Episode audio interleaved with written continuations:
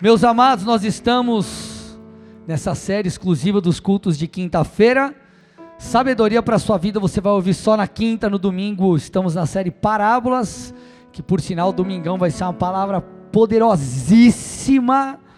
Eu vou estar pregando aqui, eu conto contigo nesse domingo. Mas dentro da série Sabedoria para a sua vida, nós estamos falando sobre os inimigos do crescimento. Então nós já falamos sobre preguiça, já falamos sobre várias coisas. O nosso intuito com essa série é trazer algo mais prático, algo mais do dia a dia, para que você saia realmente com uma instrução, para que amanhã você já consiga aí aplicar. Então, nós estamos respondendo a cada culto a pergunta: o que nos impede de crescer na vida? O que nos impede de crescer na vida espiritual? O que nos impede de crescer nas mais diversas áreas? Hoje eu quero falar com vocês sobre o seguinte tema: lide com a oposição, Neemias. Então você vai aprender algumas lições com Neemias, esse exímio construtor e líder que foi do povo de Deus. Só que antes de irmos para a parte prática, que eu vou falar basicamente de dois pontos, de duas lições, dois exemplos muito legais aqui de Neemias, eu quero antes dar um contexto histórico para que você entenda o que aconteceu com Neemias ou através de Neemias. Então o povo ele estava cativo na Babilônia, só que Deus, bondoso como era, ele levantava e levantou ao longo da história bíblica os seus profetas para corrigir o povo, trazer o povo para o centro da vontade de Deus e mediante arrependimento, posicionamento, o Senhor ele trouxe e traria promessas de restauração. E isso de fato aconteceu. Os babilônios caíram, diante dos medo-persas, e o processo de restauração e de retorno do povo de Deus para sua terra começou a acontecer. Então a reconstrução, ela começou pelo templo, e você vê isso ah, através de Neemias, ou melhor, de Esdras. Na verdade, originalmente Esdras e Neemias eram um livro só, então a reconstrução do templo começa com Esdras, e depois a, reconstru a reconstrução dos muros da cidade de Jerusalém começam ali, são feitos e concluídos através de Neemias, sob a liderança de Neemias. Então, quem era Neemias? Neemias ele possuía um cargo de grande importância no reino persa, né? Então ele era copeiro do rei Artaxerxes e como copeiro do rei ele tinha uma, uma nobre e função muito importante porque é, ele era o copeiro, então, por exemplo, se alguém trazia um vinho para o rei, por exemplo, tomar, quem tomava primeiro era Neemias. Então, se porventura esse vinho, enfim, essa bebida estivesse envenenada, a função de Neemias era morrer no lugar do rei, se necessário fosse. E nós vemos então no vigésimo ano do reinado desse rei, né, o Artaxerxes, Neemias ele recebe as notícias sobre a situação caótica que Jerusalém estava, o povo estava em miséria. Então, sabendo disso, gente, ele fica bastante, obviamente, angustiado e o rei percebe isso. Quando o rei percebe, pergunta o que estava acontecendo. Neemias então abre o seu coração, explica aquilo que estava acontecendo com o seu próprio povo. Então, o rei permite que Neemias voltasse e além de permitir que Neemias voltasse, deu todo o material necessário para que os muros de Jerusalém fossem reconstruídos. E qual que é a importância dos muros, gente? Na verdade, os muros, os portões, eles simbolizavam a força, a dignidade de uma cidade, porque uma cidade que não era murada era uma cidade de fácil acesso, uma, fácil, uma cidade onde os inimigos poderiam tomar então, uma cidade murada com fortes muros era uma cidade é, é, é, protegida. Então, Neemias ele vai em direção a isso, ele leva toda a documentação necessária, enfim, e tudo que precisava, Neemias de fato a ele foi disponibilizado e ele inicia essa jornada junto com o povo de reconstrução. Só que, meus amados, como em todo e qualquer projeto de Deus nas nossas vidas, ele enfrentou, assim como nós enfrentamos e enfrentaremos oposição.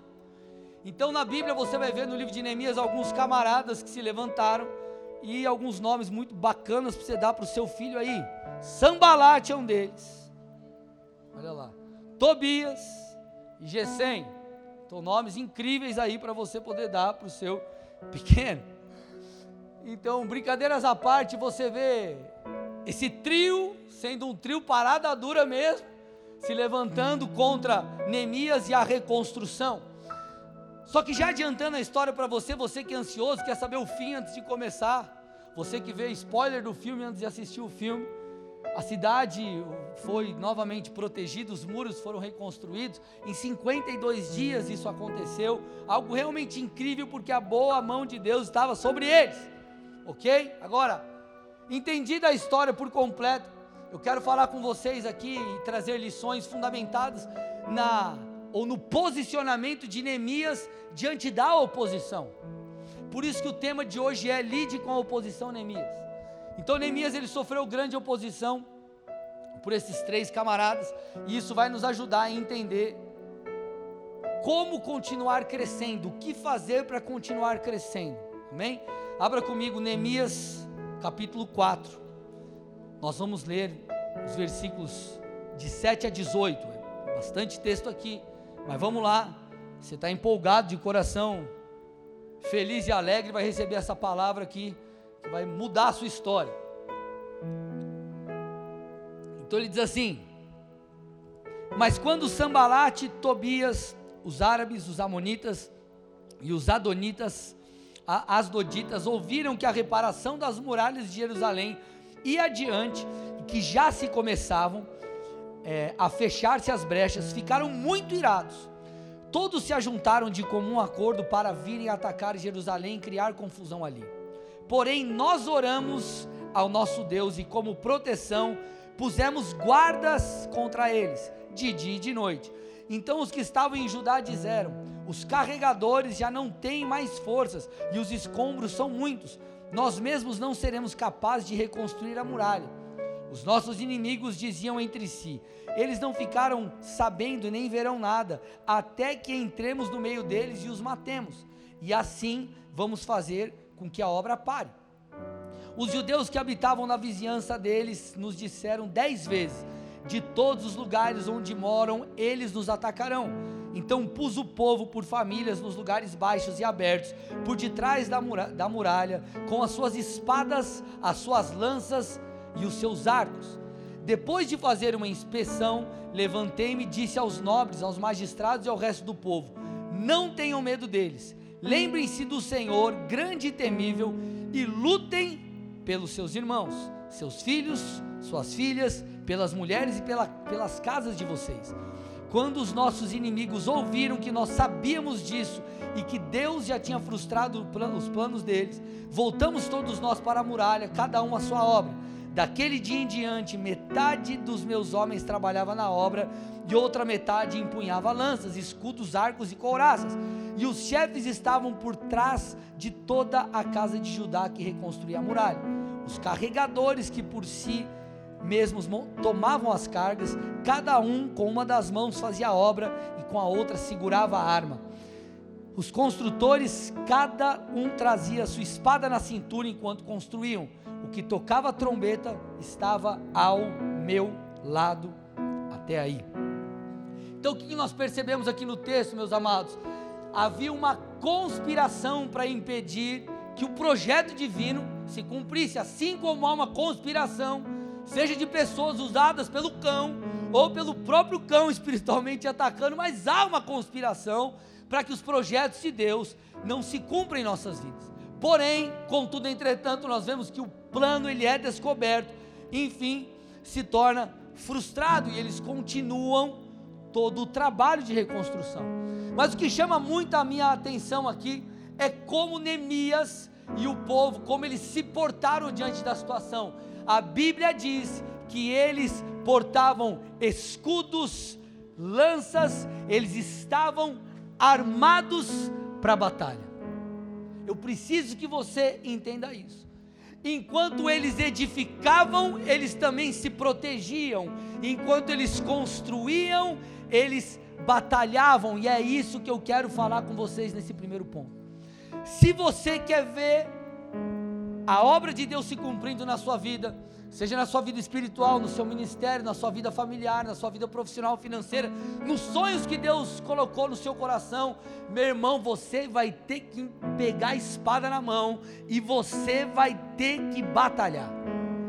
Por que, que eu estou te falando isso? Porque, meu irmão, a vida é feita de lutas, batalhas e guerras.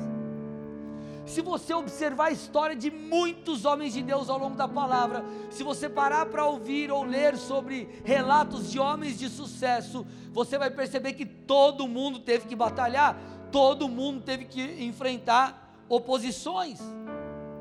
As oposições, elas vêm de diversas formas. As oposições, elas vêm de circunstâncias da vida que às vezes nos alcançam. Ela vem de pessoas que se levantam contra ela vem, é, como eu disse, de Satanás, seus demônios, as circunstâncias vêm, mas a questão é como nós vamos nos portar diante dessas batalhas. Não tem como você chegar lá se você não pegar a espada na mão, meu irmão, e lutar. Você sofrerá perseguição, você vai ter que lidar com dores, com desânimos, com frustrações, com traições. Olha o que Jesus disse. Jesus disse em João 15, 20: Lembre-se da palavra que eu disse a vocês: o servo, ele não é maior do que o seu senhor.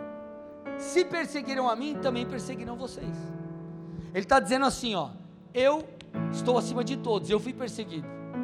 Vocês, enquanto servos, não são maior do que a mim. Qualquer servo, ele não é maior do que o Senhor. Então, se o Senhor for perseguido, o servo também será. Jesus ele completou a obra designada pelo Pai mas Jesus teve que lidar com muitas coisas. Jesus teve que lidar com traições, Jesus teve que lidar com perseguições, Jesus teve que lidar com pessoas falando mal dele, com pessoas trabalhando contra. Jesus teve que lidar com muitas coisas, com injustiças, com situações contrárias. Agora, por que nós achamos que temos o direito ou o privilégio de não enfrentarmos lutas e tribulações. Meus irmãos, as perseguições, elas fazem parte da vida com Deus, as batalhas fazem parte da vida com Deus. Elas farão parte do seu dia a dia.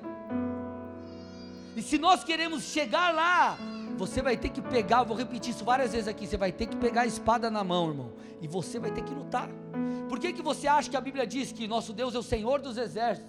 Por que, que a Bíblia fala que nós vestimos uma armadura que está lá em Efésios 6? Porque é guerra, irmão, é batalha. Então, por favor, não acredite, é, não ache que por você se tornar um crente e Deus ter um projeto para você, que você vai chegar lá como se você estivesse desfilando. Não, estou chegando lá, ó. Eita glória, ó. Deus está fazendo, ô glória, irmão. É luta, é guerra. Agora, sabe qual que é o problema? O problema não é o começo. O começo, irmão, você está animado, você está engajado.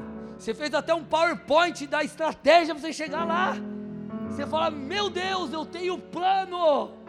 E também não é o final, porque o final, irmão, é a celebração, é a glória. O problema é o meio no meio que você vai ter que lidar com as perseguições, no meio você vai ter que dar, lidar com as lutas. E sabe qual que é o problema? Sabe por que muita gente está parado no meio? Porque você cansou de lutar, mas eu te digo, irmão, você não pode cansar de lutar. Você tem que continuar batalhando, você tem que continuar se esforçando, você precisa buscar renovo em Deus. Por que, que você acha que Paulo faz um paralelo da vida cristã com uma corrida? Porque a corrida ela tem um começo, ela tem um meio e ela tem um fim. E no fim você vai cruzar a linha de chegada. O problema de muita gente é que para, para no meio do caminho, para a jornada de fé, para o projeto que começou é, de, de, de, de um negócio, para. Só que meu irmão, entenda uma coisa: é, às vezes nós assistimos os os gurus, guru de tem guru para tudo. E quando você vê guru para tudo que é lado, guru parece que ele começou aqui e deu três dias ele está aqui, ó. Irmão, você tem que pagar o preço para tudo. A vida cristã é um processo. A jornada com Deus é um processo. Intimidade com Deus é um processo. Tudo é um processo. Mateus 11, 12. Olha lá, Mateus 11, 12. Desde os dias de João Batista até agora, o reino dos céus sofre violência, e os que usam de força se apoderam dele. Esse texto ele tem muitas interpretações, mas uma delas certamente é: se você quer viver a totalidade da manifestação do reino de Deus na sua vida, você vai ter que botar força no negócio, irmão. Você vai ter que se movimentar, você vai ter que se mexer. Ah, pastor, mas eu me frustrei. Eu me frustrei com fulano, com Beltrano, com a situação ABC, com aquilo que eu já tentei. Irmão, eu te entendo. Só que deixa eu te falar, se você ficar prostrado, você não vai chegar lá. Você tem que se levantar, buscar renovo no Senhor, Ele fará isso com você hoje. Você, para chegar lá, tem que enfrentar as suas dores. Olha que interessante, nós, nós lemos isso, mas eu quero reforçar. Põe o versículo 6 de Neemias 4. Deixa eu te falar, deixa eu te, tira o texto, falar uma coisa antes. Se você for estudar a história, você vai ver que o povo, até na reconstrução, que era uma questão de esperança, eles tiveram que lidar com outras coisas. Porque para comer eles tinham que plantar. Só que para plantar, eles não poderiam estar reconstruindo os muros. Então eles tiveram que, de certa forma, voltar a, a, a sua força para algo específico. Que eu estou tentando te dizer. Eles tiveram que lidar com outras coisas nessa reconstrução. Eles estavam enfrentando necessidades, o povo estava como que em miséria. Só que o que, que eles entenderam? Se eu quero construir um futuro para a nossa nação, para os meus filhos e para a minha família, eu vou ter que reconstruir os muros, eu vou ter que pagar o preço dessa situação momentânea em prol da outra. Há um preço para tudo, gente. Põe agora o versículo 6 para mim de Neemias 4. Agora, por que, que eles chegaram lá? O texto diz, um dos motivos e toda a muralha foi acabada até a metade da sua altura, porque o povo tinha, que está escrito? Ânimo para trabalhar, ânimo. O que, que Jesus disse para nós? Tenham bom ânimo, tenham coragem, tenham ânimo, tenham coragem, tenham esperança. Se nós queremos chegar lá, nós precisamos manter o ânimo, irmão. Obviamente você vai passar por altos e baixos, mas quando você estiver lá embaixo, você tem que olhar e falar, cara, o que, que me dá esperança? Eu vou voltar os meus olhos para a palavra, eu vou voltar meus olhos para a palavra profética, e eu vou continuar, eu vou no Senhor encontrar ânimo. Gente, Davi passou por algo assim, 1 Samuel, põe para mim aí 30, 1 a 6. 1 Samuel 30, 1 a 6. Olha que situação terrível, gente. Aconteceu que ao terceiro dia, quando Davi e os seus homens chegaram a Ziclag, os amalequitas já tinham invadido o sul e a cidade de Ziclag. Tomaram Ziclag e a incendiaram, presta atenção. Eles foram para a batalha. Quando eles voltaram, os inimigos tinham incendiado a cidade. Eles levaram cativas as mulheres que lá estavam, mas não mataram ninguém, nem pequenos, nem grandes. Então somente os levaram consigo e foram embora. Olha isso, gente. Davi e os seus homens chegaram à cidade e viram que tinha sido queimada e que as suas mulheres, os seus filhos e as suas filhas haviam sido levados cativos.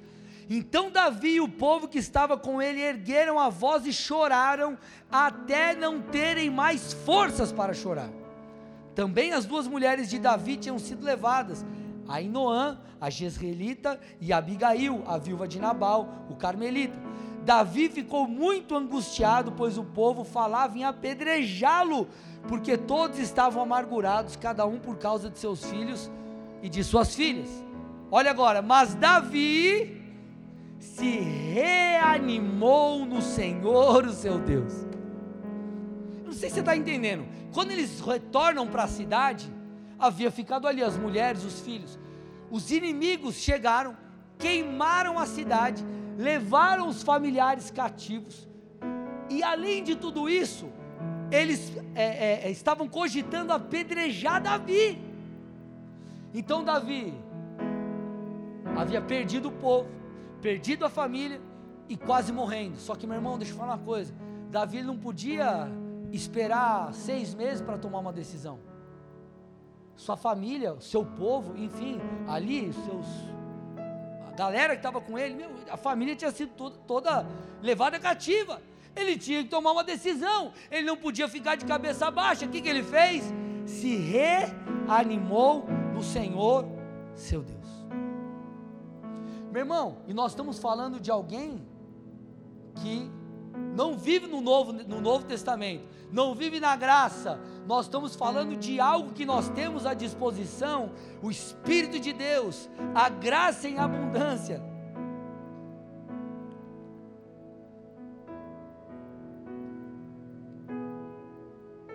Deixa eu te falar uma coisa. Olha o que Jesus disse, Mateus 11, 28. Venham a mim, todos vocês que estão cansados e sobrecarregados, e eu os aliviarei. Você tem que entender que há em Deus uma promessa de auxílio, há em Deus força e renovo para que você continue lutando, porque entenda uma coisa: Jesus não vai te livrar dos gigantes, Ele vai te dar graça para enfrentar os gigantes. E Davi, nessa situação terrível, ele encontrou em Deus força. Depois você pode ler em casa o que, que ele fez. Ele pediu a estola sacerdotal e ele consultou a Deus: Deus, nós devemos ir avançar para resgatar todas essas pessoas, nós vamos conseguir vitória. E o Senhor fala com ele: O Senhor diz sim, Davi, pode ir. Então Davi vai e novamente resgata aqueles que estavam cativos. Davi recobrou a força no Senhor, encontrou força no Senhor. Nós vemos essa mesma dinâmica na luta de Davi com Golias. Quando Davi chega naquela situação, vocês conhecem a história. Já por 40 dias Golias estava afrontando o povo de Deus. O que, que Davi fez? Davi, diferentemente dos soldados de Saul, ele encarou Golias de frente. E porque ele encarou Golias de frente, ele enfrentou o problema, ele enfrentou o gigante, ele enfrentou a situação, ele recebeu força de Deus. Às vezes você olha para uma situação e fala assim, pastor, mas eu não tenho condição de ir. Eu sei que Deus falou, mas eu não tenho mais força, meu irmão. Quando você reconhece que você é fraco e precisa da força de Deus, Ele te concede essa força. Quando você se mostra fraco, reconhece a necessidade que você tem de Deus, Ele então te fortalece. Então Neemias encarou, ou, melhor, Gol, é, Davi encarou Golias de frente. Neemias encarou essa situação também de frente.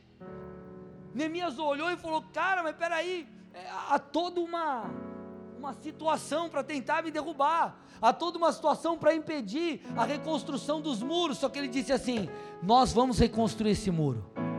Nós veremos as promessas de Deus se cumprindo. Então o que, que nós vamos fazer? Ó? A gente vai construir com uma espada aqui ó, na cintura.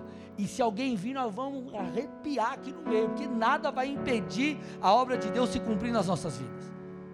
Essa tem que ser a sua postura. Porque às vezes, meus amados, nós queremos viver uma vida isenta de dores. E Jesus nunca disse que viveríamos assim. Mas ele disse, como eu já afirmei e repito, nas dores nós precisamos ter coragem, nós precisamos ter bom ânimo. Então eu te pergunto, meu irmão e minha irmã, quais são os muros que você precisa construir? Quais são os muros que você precisa é, reconstruir, quais são os gigantes que você precisa enfrentar, quais os desafios que você tem que erguer a cabeça, olhar no olho e falar: Cara, eu vou em nome do Senhor vencer isso, porque o Senhor já me disse. Deus está nos chamando para empunhar a espada, irmão. Olha, olha a postura do apóstolo Paulo. Esse cara aqui, ele é sinistro. Atos 21, 11 a 14.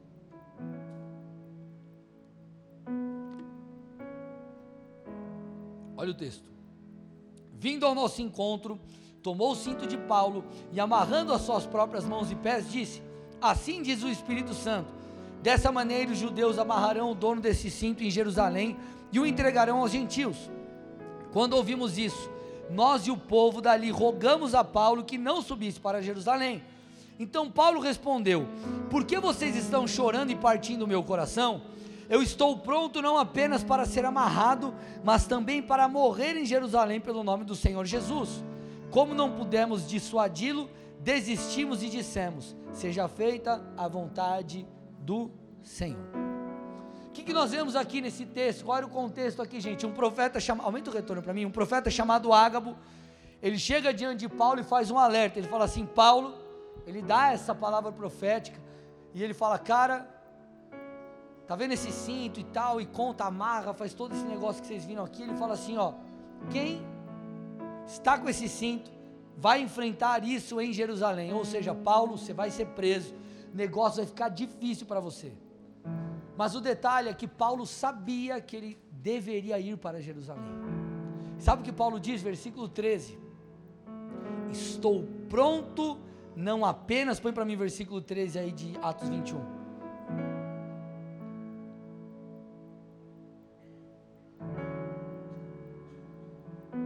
13, põe o 15. Acho que eu anotei errado a referência aqui. Enfim. Paulo disse assim: ó, Eu estou pronto não apenas para ser amarrado, mas também para morrer em Jerusalém pelo nome do Senhor. Sabe o que Paulo disse? Ele disse assim: ó, Eu estou disposto a enfrentar o que for necessário para que a vontade de Deus se cumpra na minha vida. Gente, olha o que o cara está falando. Eu estou pronto não apenas para ser amarrado, mas também para morrer. Olha a atitude dele. E aí nós olhamos para um desafio que nós temos que enfrentar e a gente desiste. Ele está falando, não importa o que eu vou enfrentar, acima de todas essas coisas está a vontade de Deus. Nós olhamos para um desafio emocional, para um desafio financeiro, para alguma coisa, você fala, cara, eu vou abandonar. Ei, por que, que você vai abandonar? Por que você vai abandonar?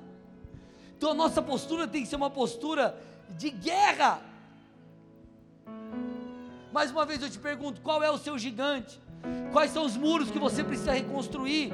Deus tem renovo para te dar, Deus tem força para você. Você precisa empunhar sua espada, irmão. Você vai sair daqui nessa noite como um guerreiro, amém? Como um guerreiro, uma guerreira do Senhor. Agora, a segunda coisa que nós vemos muito bacana no ministério de Neemias, na liderança de, Neemias, além do batalhar, do empunhar a espada, era o foco na edificação. Então Neemias ele teve foco na edificação. Põe para mim aí Neemias 6, do 1 ao 4. Olha que interessante esse texto. Quando Sambalate, Tobias, Gesem, o árabe e o resto dos inimigos ouviram que eu tinha reconstruído a muralha e que nela já não havia brecha nenhuma, ainda que até este tempo eu ainda não tivesse colocado os portões no seu lugar, Sambalat e Gesem mandaram dizer a mim: Venha, vamos nos encontrar numa das aldeias do vale de Ono. Na verdade, o que eles queriam era me fazer mal. Por isso eu enviei mensageiros para dizer: Eu estou fazendo uma grande obra e não posso descer aí porque devo parar a obra para ir e me encontrar com vocês? Quatro vezes eles fizeram o mesmo pedido, mas eu sempre dei a mesma resposta. Os inimigos de Neemias tentaram armar uma arapuca para ele, ó, oh, vamos se encontrar e tal. Neemias falou assim: Eu não posso parar a obra, eu não posso abandonar o barco. E ele diz: Olha lá, Quatro vezes eles fizeram a mesma pergunta e ele deu a mesma resposta. Neemias estava focado na construção dos muros. Sabe o que isso me ensina, irmão? Nós precisamos colocar o nosso foco na construção daquilo que Deus tem para as nossas vidas. Sabe por quê? Porque as circunstâncias desfavoráveis, as perseguições, elas funcionarão muitas vezes, sabe o que? Como uma distração. Escute, como uma distração para você tirar a força do projeto, para você tirar a força daquilo que Deus pediu para você fazer. Você está lá animadão numa parada, aí vem alguém e fala alguma coisa, aí vem uma circunstância diversa e você, enfim, não consegue o êxito que você imaginava, aí você faz o que? Ah, eu vou parar. Quando Neemias sofreu oposição, ele falou: Nós não vamos parar. Nós vamos focar, nós vamos empunhar a espada, a lança, o escudo, e nós vamos continuar construindo. Nós não tiraremos o foco daquilo que Deus pediu para fazermos. Meus irmãos, quantas vezes Satanás tenta tirar o foco? tirar o foco do projeto da sua família, o foco, do teu, o foco no seu projeto espiritual, o foco ali no seu negócio, naquilo que ele colocou no seu coração. Edificar, meus amados, é algo que, de, que, que demanda persistência demanda o seu coração estar engajado naquilo, ou nos momentos que você desanima, você trazer de novo o foco, e também você colocar as suas mãos de maneira consistente naquilo que Deus chamou você para fazer. Sabe qual foi o grande erro de Pedro na situação que ele andou sobre as águas? Põe para mim o texto aí.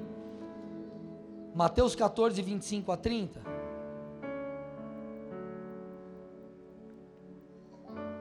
De madrugada, Jesus foi até onde eles estavam andando sobre o mar. Os discípulos, porém, vendo andar sobre o mar, ficaram apavorados e disseram: É um fantasma. E tomados de medo, gritaram. Mas Jesus imediatamente lhes disse: Coragem, sou eu. Não tenham medo. Então Pedro disse: Se é o Senhor mesmo, mande que eu vá até aí andando sobre as águas. Jesus disse: Venha, Pedro. E Pedro, descendo do barco, andou sobre as águas e foi até Jesus. Agora, pausa aí o texto. Olha que interessante. Pedro viveu o impossível. Jesus aparece eles acham que é um fantasma, Jesus fala: Não, peraí, não, fantasma não sou eu. E ele fala: Jesus, se és tu, ordena que eu vá. E ele vive o impossível. Só que, o texto segue, põe o próximo versículo. Reparando, porém, na força do vento, ele teve medo. E começando a afundar, gritou: Salva-me, Senhor. Normalmente nós falamos aqui do medo, né? Ah, Pedro teve medo, o medo abafou a fé, o medo apagou a fé, e é uma verdade. Agora, por que, por que Pedro teve medo? Essa é a pergunta. Sabe por que, que Pedro teve medo? Porque ele reparou na força do vento. Pedro teve medo porque ele tirou os olhos de Jesus. E ele focou em outra coisa. Quantas vezes, meus amados, nós não perdemos a fé porque nós colocamos o foco em outra coisa e não na palavra profética? e não naquilo que Deus falou, porque meu irmão, aquilo que Deus falou, por mais impossível que possa parecer, vai se cumprir.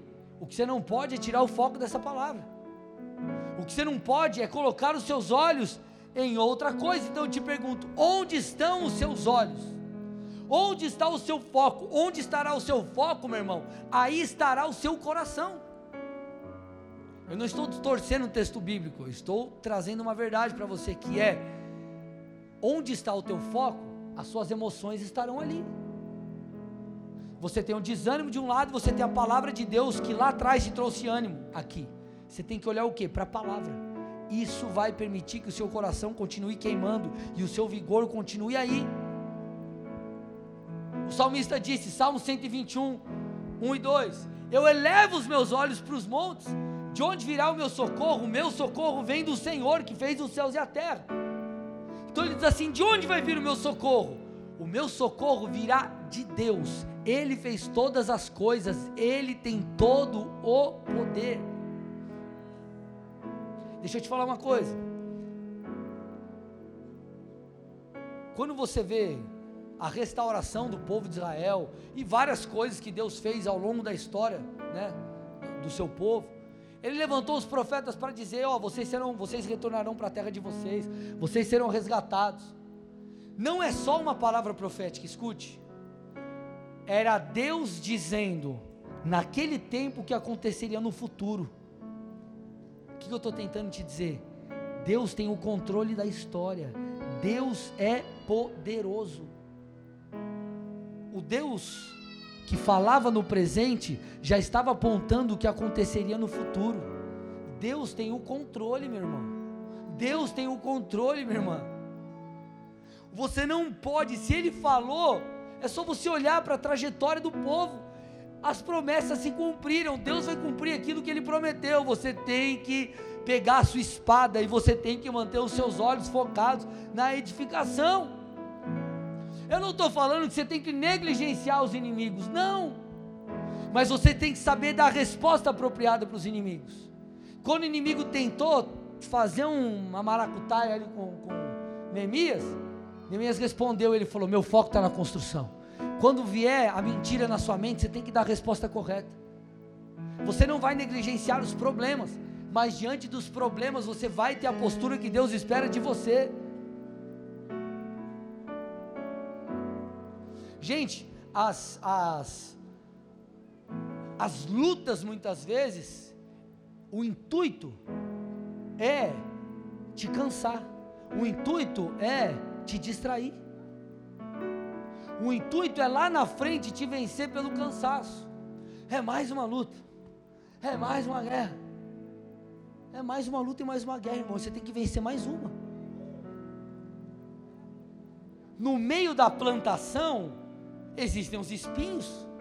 Jesus falou isso na parábola do semeador.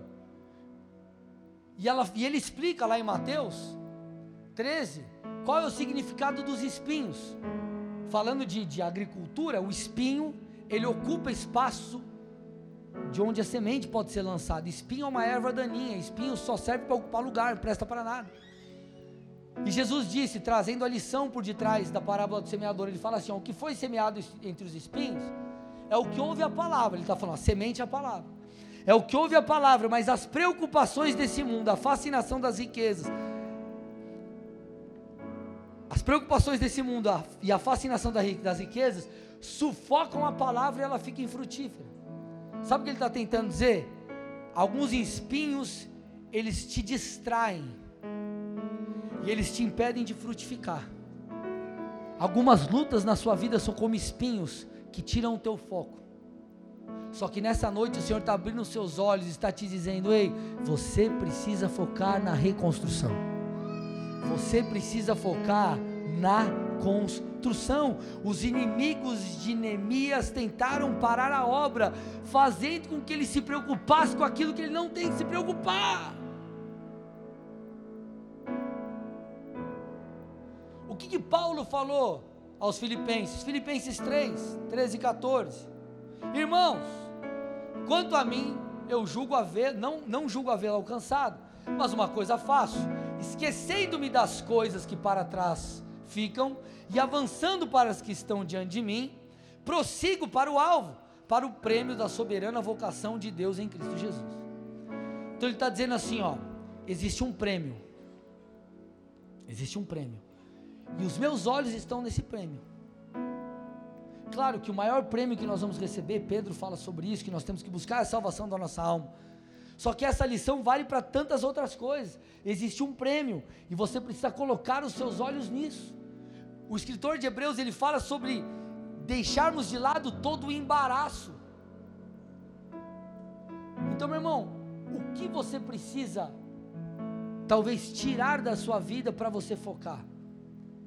Talvez uma das principais lições para essa estação que você possa ter é aprender a falar não.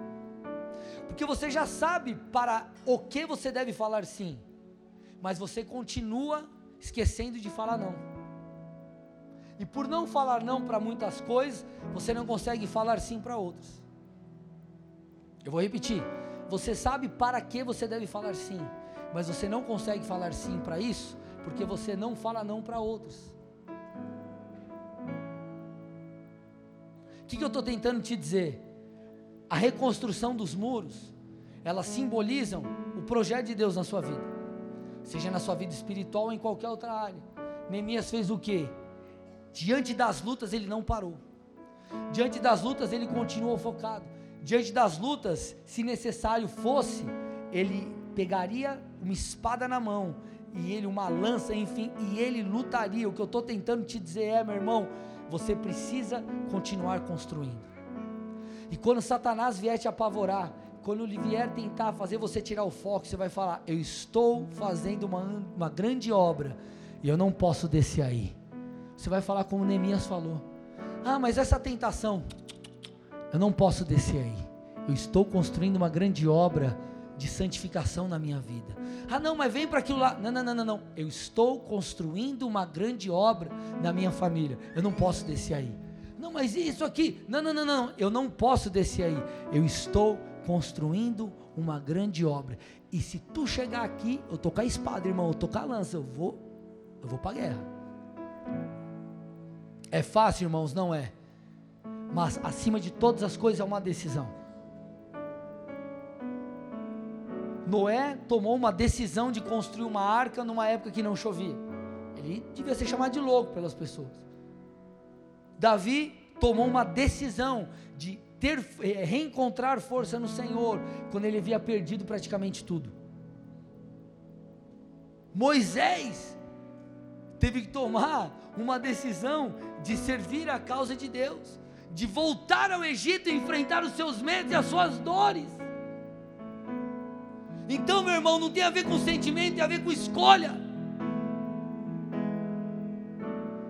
Só que você está entendendo nessa noite que nenhum inimigo vai parar a construção da obra de Deus na sua vida. Porque você vai sair daqui, eu estou profetizando, irmão, você vai sair daqui encorajado.